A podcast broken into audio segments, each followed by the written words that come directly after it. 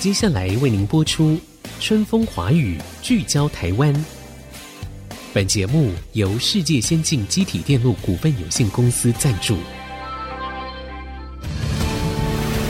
探索台湾新力量，开拓未来新视野。春风华语，聚焦台湾。沈春华主持。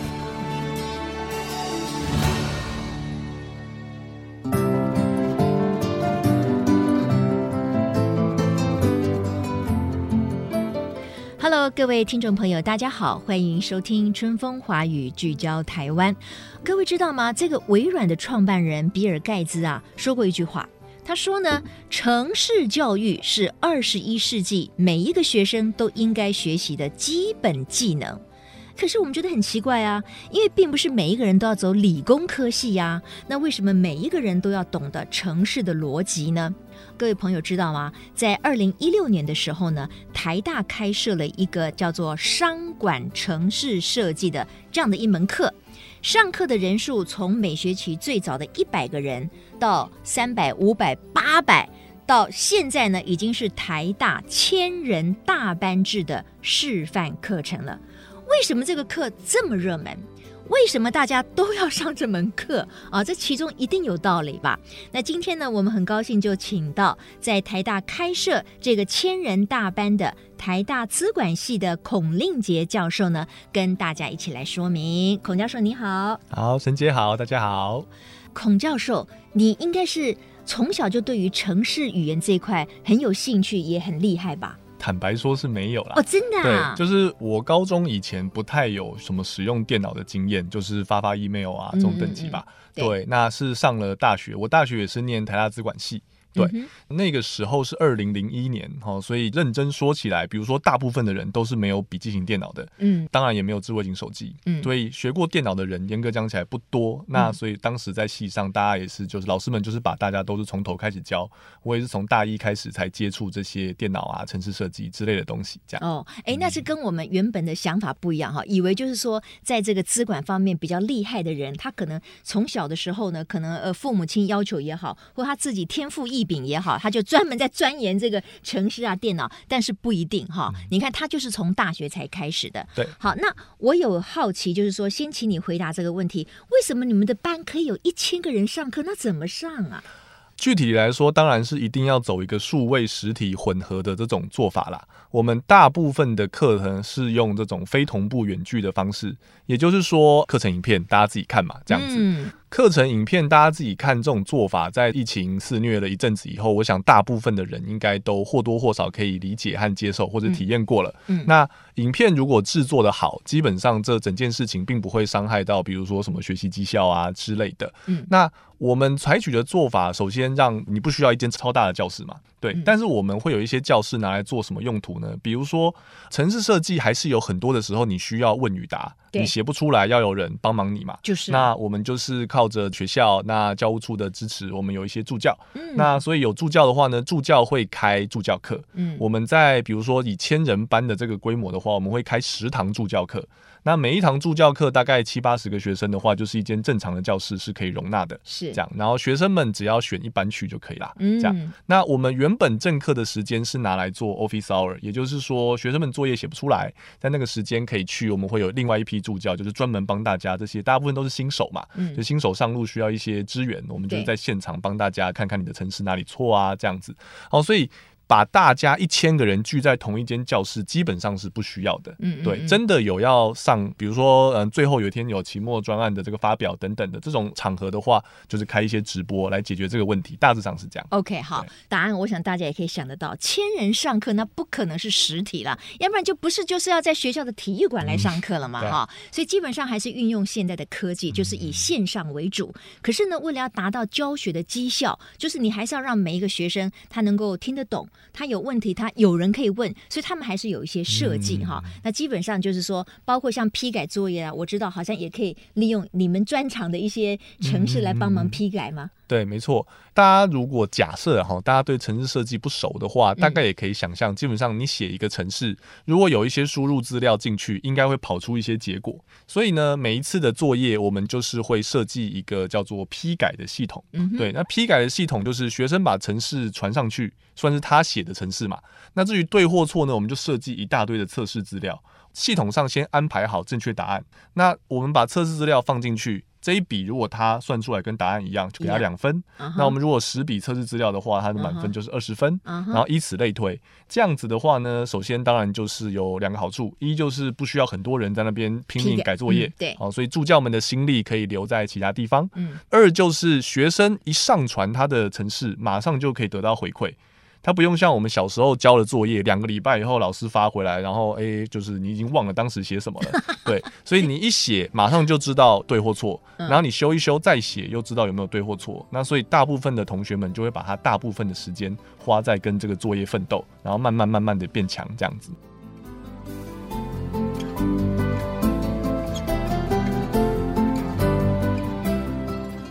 我就有个疑问啊，你刚才说哦，因为有系统性的，比如说有一些城市本身就可以帮你批改这个作业，嗯、学生可以立刻有回馈，对不对？对。然后呢，又有助教班啊、哦，可以帮你们解决一些学生的问题。那请问，那你们是要干什么？你、哦、你你开设这个课的人，这个教授主要的工作是什么？啊、呃，是除了当初把那个课程影片录好以外，啊、嗯，那我们每年可能会翻新个五 percent、十 percent，看情况嘛。课程最主要的任务就是沈姐问的很好，最主要的任务就是出作业，出作业。对。哦，就是城市设计有一点像大家小时候学数学，学数学除了听老师讲以外，就是要回家要练习嘛。对，你要把那些题目做出来。对答案，如果不对，你要去找哪边地方错、嗯、哦。所以合适的练习题对学习城市来说，可能是不是最重要，也是非常重要。我觉得非常重要哈，就是说它可以帮助老师去评估这个学生的吸收力以及他的应用的灵活度，好不好？所以出好的作业或者是习题，也就是这个教授开设这一门课的时候，他们一个非常重要的一个工作哈。对，那很快地补充一下的话，就是说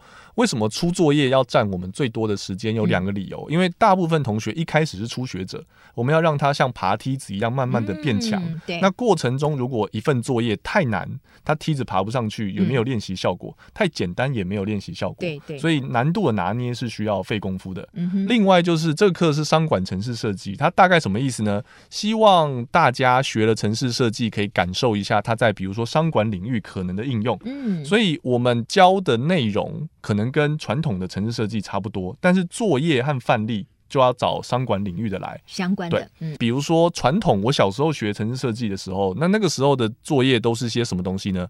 给你一个整数，哦，请你算算它是不是植树之类的吧。嗯，就是你大概知道它要干嘛，但是你不知道这跟比如说商业啊、跟会计啊、跟财务啊、跟物流有什么关系。嗯，那我们现在出作业就是要想尽办法的把实际上的例子，哦，比如说物流、行销、财务、生产等等的，他们之中有一些是适合城市设计来应用的。把它包装，然后把它简化，把它裁剪成适合现在学生的这个理解的样子。嗯，嗯，所以确实蛮多学生他们对我们做的这个 effort 觉得很不错，是因为他们确实在这些练习的作业之中是可以看到这些应用的。对，也刚好我跟另外一个教课的卢新明老师，我们都有一定程度的这种商管背景，是所以我们也才刚好就是可以做这件事情。我觉得这一点其实非常重要。我记得我们小时候呢读数学，我们常常就说啊，我学这个是以后要干嘛呢？我不可能在我的生活里面应用到这么复杂的数学题，那现在呢，就是说像这种商管的城市的设计，就是要把它应用在可能你的职涯里面，或者是你解决公司的问题，或者是你创造出来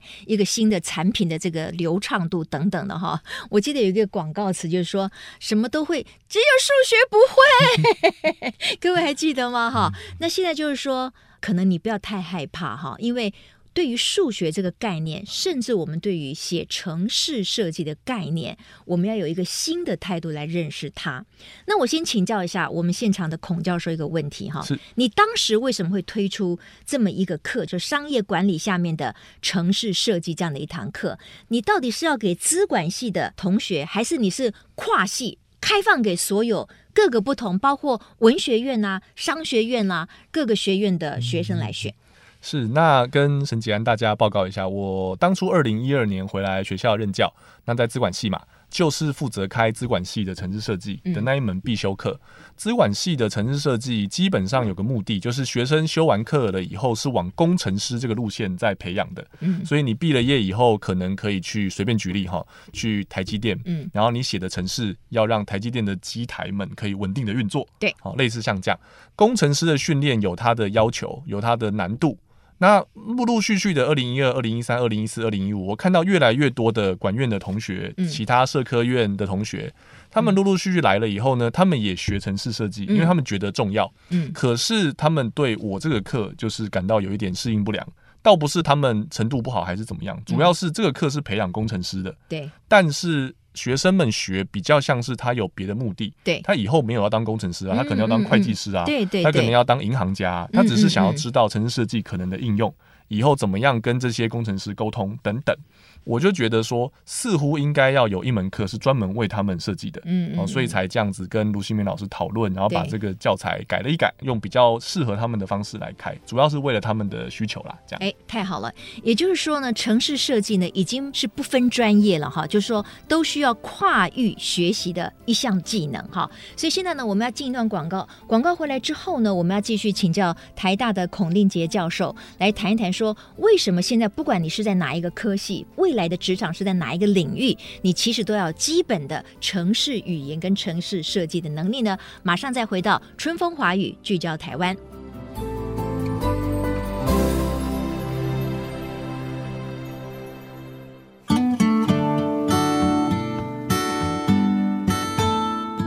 各位听众朋友，欢迎回到春风华语聚焦台湾。我们今天谈的主题就是说，人人都应该学城市语言、城市设计这件事情吗？虽然我们知道有很多国际的商业的或者是科技界的领导人物哈，包括 Bill Gates 都说，事实上每一个学生都应该要学习城市语言，这是一个基本的技能。但是我们请孔教授来说明一下，你也同意这个说法吗？那如果你同意的话，为什么？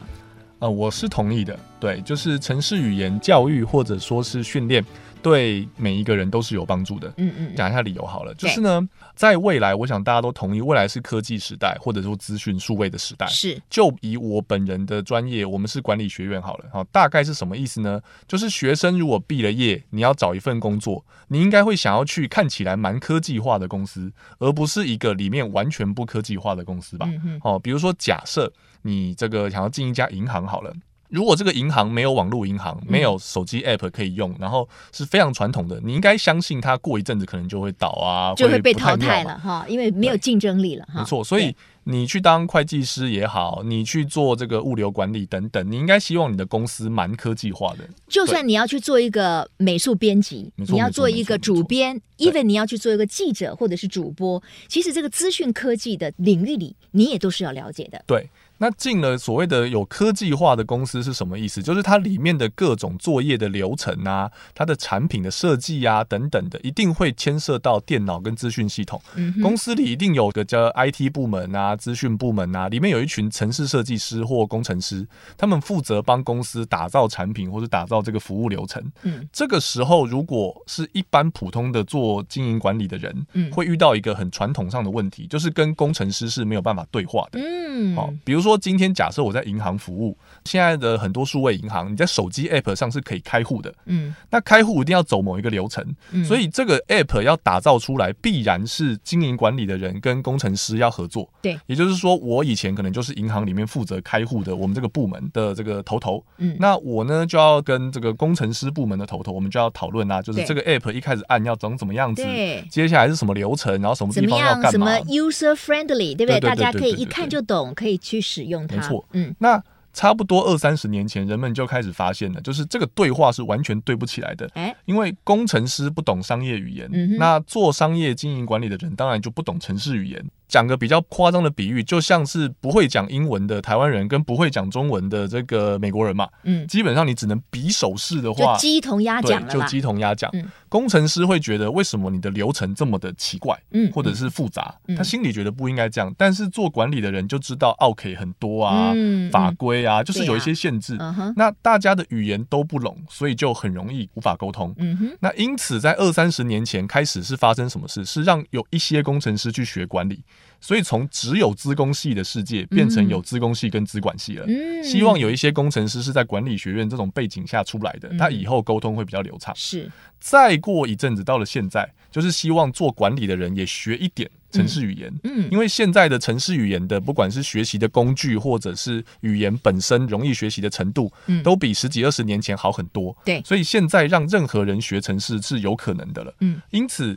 基本上呢，单从要去上班这件事情来讲的话，如果想要进所谓的这个有点搞头的公司，你一定要跟城市设计师对话，这是必然的。有点像三五十年前，如果一个公司想要经营的好，一定就是要做美国人的生意。嗯，那你美国人不会讲中文，你又不能强迫他，那你就自己学英文嘛。嗯，对。所以如果三五十年前大家同意学英文是必要的，现在学城市语言也是必要的。嗯，因为你以后必然就是要跟这些城市设计师啊、跟电脑啊做沟通。嗯，所以最核心的目的。我认为就是要沟通，嗯，因为无法沟通都是因为对彼此不了解嘛，嗯，那我不了解他，他不了解我，那我们只要互相学习对方的专业和语言，嗯，我不用真的变成一个超强的城市设计师，但我对他的工作形态、对他的工作的思考的模式，嗯，有一点认知的话，大家沟通起来就不会这么的困难。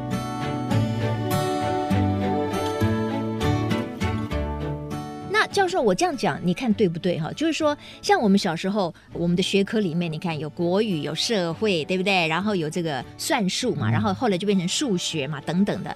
其实，城市语言也就是一种逻辑思维的能力嘛，所以其实它也可以算是数学的延伸，这样对吗？嗯我觉得是可以的。嗯、那现在这个时代，差不多近十年内吧，出现一个新的词，叫做运算思维。啊，哦，运算思维，英文叫 computational thinking。那它大概的意思就是说，希望我们在思考一件事情的时候，如果你有运算思维，你可以用比较演算，或者说用电脑解决问题的角度去想。那讲起来是很抽象啊，不过简单的意思大概就可以理解为。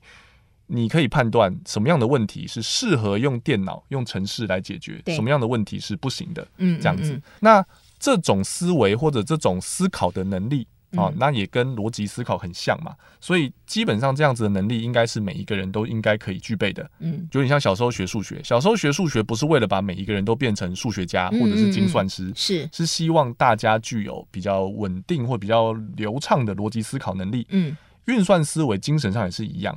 只是它搭配的工具主要是电脑，嗯，而小时候我们搭配的工具主要是纸跟笔跟方程式，嗯，这样。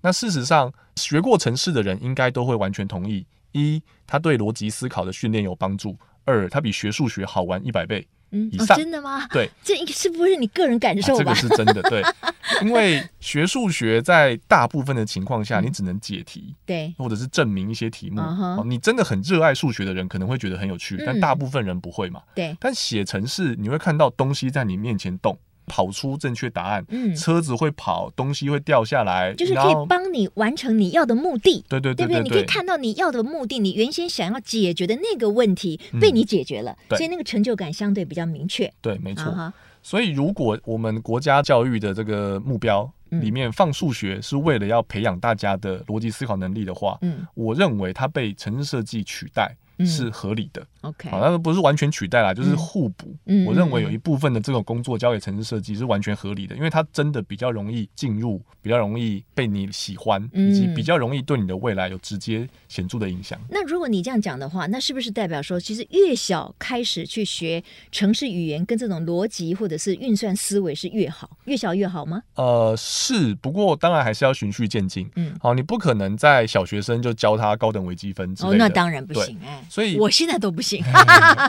对，所以比如说啊，一般学城市设计，照大家的想象，或者有一些朋友可能学过什么 Python、Java、C 加加之类的，嗯嗯，在荧幕前面，这都是城市语言的不同型的名词了哈。Python 就是其中的一个。对对对对。传统上我们会需要你坐在荧幕前面用键盘敲城市码，很晦涩难懂，然后再按执行，然后经过很多流程看到一个结果。但现在这年头已经不是了，现在有图像化的这种学习方式，最普遍的可能就是叫 Scratch 这样。那 Scratch 这种东西呢，就是极端状态下你是甚至是不需要用键盘的，你就用滑鼠不停的像拼积木的方式把城市拼凑出来，这个是有可能的。嗯嗯。那当然，真的在软体公司工作的人不会用 Scratch 开发系统，现在还不会。嗯，但它作为一个，比如说给小学生学习的工具，就蛮不错的。我们大概不需要把大学的教材搬到小学去。对。但是小学生，比如说他可以学 Scratch，嗯，他有很多其他类型的，呃，你说他叫游戏也好啊，或者是寓教于乐的这种益智的活动一样，有很多的教材就是设计来给小朋友。有点像我们小时候玩连连看啊、走迷宫啊，有点像是考验我们的智慧嘛。现在有很多就是让他在作为城市设计的正式学习前的前导，嗯，你不需要敲键盘，你不需要写程式这样子。对，OK。所以在你的想法里面，学习城市设计跟学习城市语言，哈，年龄上或者是他个人的兴趣有没有限制？有没有门槛？几乎是完全没有啦。看你要学到什么程度嘛，嗯、哦，比如说我刚刚说小学生，小学生如果有要有限制的话，就是现在这个年代，比如说小学生你太早接触三 C 可能也不好，对，他打字可能很慢，学习没效率，嗯嗯嗯、那 Scratch 可能就是一个好东西，嗯，对。那国高中生开始，我觉得就算是蛮适合的了，嗯、你只要不要过度的揠苗助长，不要过度太早塞给他太难的东西就好。对，那成年人确实也是可以的，一定要说的话，有普通的高中程度的数学程度，嗯，就可以了。嗯，那那个普通。是多普通，就你知道加减乘除啊，你知道平方开根号啊、uh. 就好，什么三角函数啊，什么二维坐标那，那些都不用。哦，是哦对，OK，那这样子我还有希望，嗯、就是说像我这样的我的年纪的人，我想要学一个基础的城市语言也是可以的，并没有说难到说哈会让我却步，对不对？对对，其实是真的，每个人都是可以的。嗯嗯，OK，好，今天呢，我们很高兴的邀请到了台大资管系的孔令杰教授哈，他们在台大呢开设了一堂这个商管的城市设计，结果吸引了每一个学期有上千人一起来做线上的这个上课，同时他们运用他们的一种方法，也是科技的方法哈，来批改作业，让每一个人都可以学到他想学的东西。那从今天的访问当中呢，孔教授就是跟我们分享一点了，就是说，其实城市设计呢，我们不要把它想象成说你就是要成为城市工程师，没有没有没有，你在各行各业里面，如果你稍微懂得一点城市设计，那对于你的工作其实是有很大的帮助的啊。然后只要你愿意，其实它也没有什么门槛，因为循序渐进嘛，对不对？哎，其实我们一零八课纲里面，在国高中也纳入了这个学习了嘛，嗯、对不对？对，对还没有到小学了。对，OK，好好，这就是我们今天在这个春风华语聚焦台湾里面呢分享的这个主题哈。非常谢谢各位今天的收听，我们也非常谢谢孔令杰教授，谢谢你，谢谢陈杰，谢谢大家，谢谢。我们下周同一时间春风华语聚焦台湾空中再会，拜拜。拜拜，拜拜。本节目由世界先进机体电路股份有限公司赞助，探索真相，开拓未来。世界先进公司与您一起聚焦台湾。